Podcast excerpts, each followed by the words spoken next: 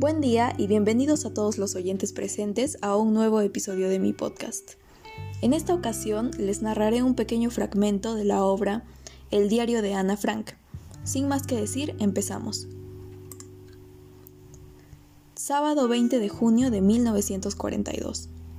No he anotado nada durante un par de días, pues quise reflexionar sobre el significado y la finalidad de un diario de vida. Me causa una sensación extraña el hecho de comenzar a llevar un diario, y no solo por el hecho de que nunca había escrito. Supongo que más adelante ni yo ni nadie tendrá algún interés en los exabruptos emocionales de una chiquilla de 13 años. Pero eso en realidad poco importa. Tengo deseos de escribir y, ante todo, quiero sacarme algún peso del corazón. El papel es más paciente que los seres humanos, pensaba a menudo, cuando apoyaba melancólicamente la cabeza en mis manos ciertos días en que no sabía qué hacer.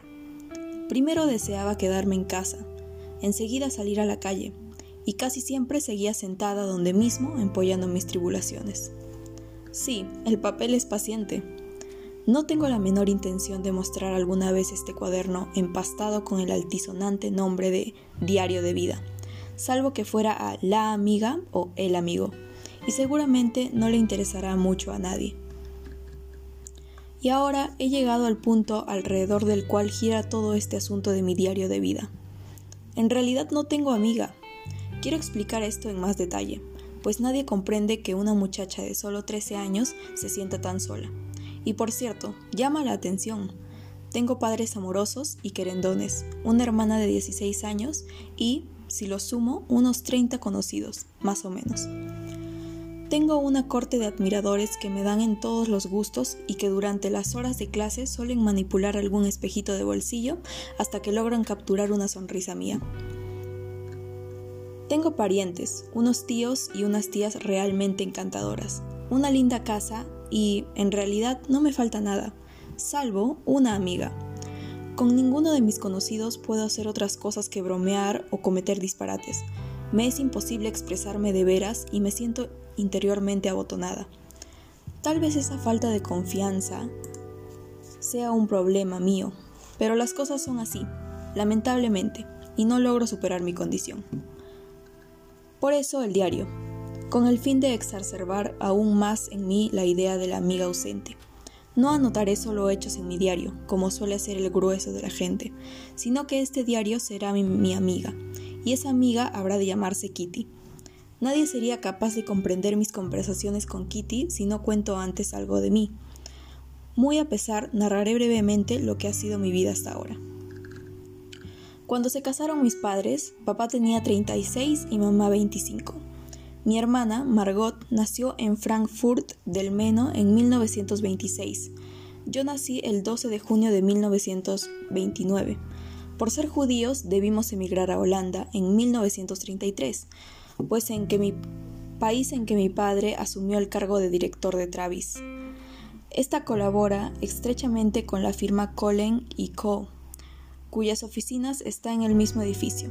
Nuestra vida transcurrió llena de sobresaltos, pues nuestros parientes que no salieron de Alemania cayeron bajo el peso de la persecución desencadenada por las leyes de Hitler.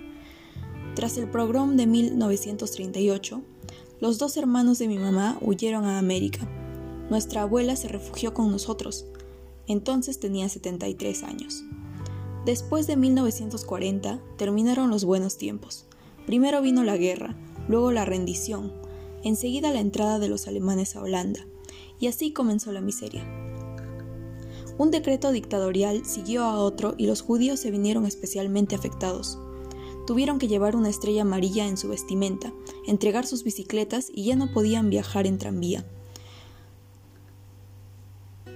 Para no hablar de automóviles, los judíos solo podían hacer compras entre 3 y 5 de la tarde, y solo en tiendas judías. No podían salir a la calle después de las 8 de la tarde y tampoco salir a sus balcones o jardines después de esa hora. Los judíos tenían vedados los teatros y los cines, así como cualquier otro lugar de entretenimiento público. No podían ya nadar en las albercas públicas o practicar al tenis o al hockey. Se les prohibieron todos los deportes. Los judíos tenían prohibido visitar a sus amigos cristianos. Los niños judíos debían acudir exclusivamente a escuelas judías Así se amontonaban las prohibiciones arbitrarias. Toda nuestra vida estaba sometida a ese tipo de, de presiones. Hoppy suele decirme, ya no me atrevo a hacer casi nada, pues siempre pienso que puede estar prohibido. Abuela murió en enero de este año. Nadie sabe cuánto la quería y cuánto la hecho de menos. En 1934 ingresé al jardín infantil del colegio Montessori y después seguí allí.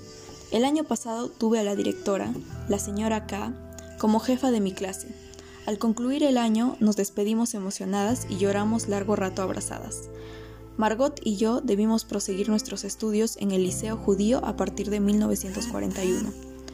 Nosotros cuatro estamos bien ahora. Y así llegó el momento actual y prosigo mi diario. Esto fue todo y espero que les haya gustado.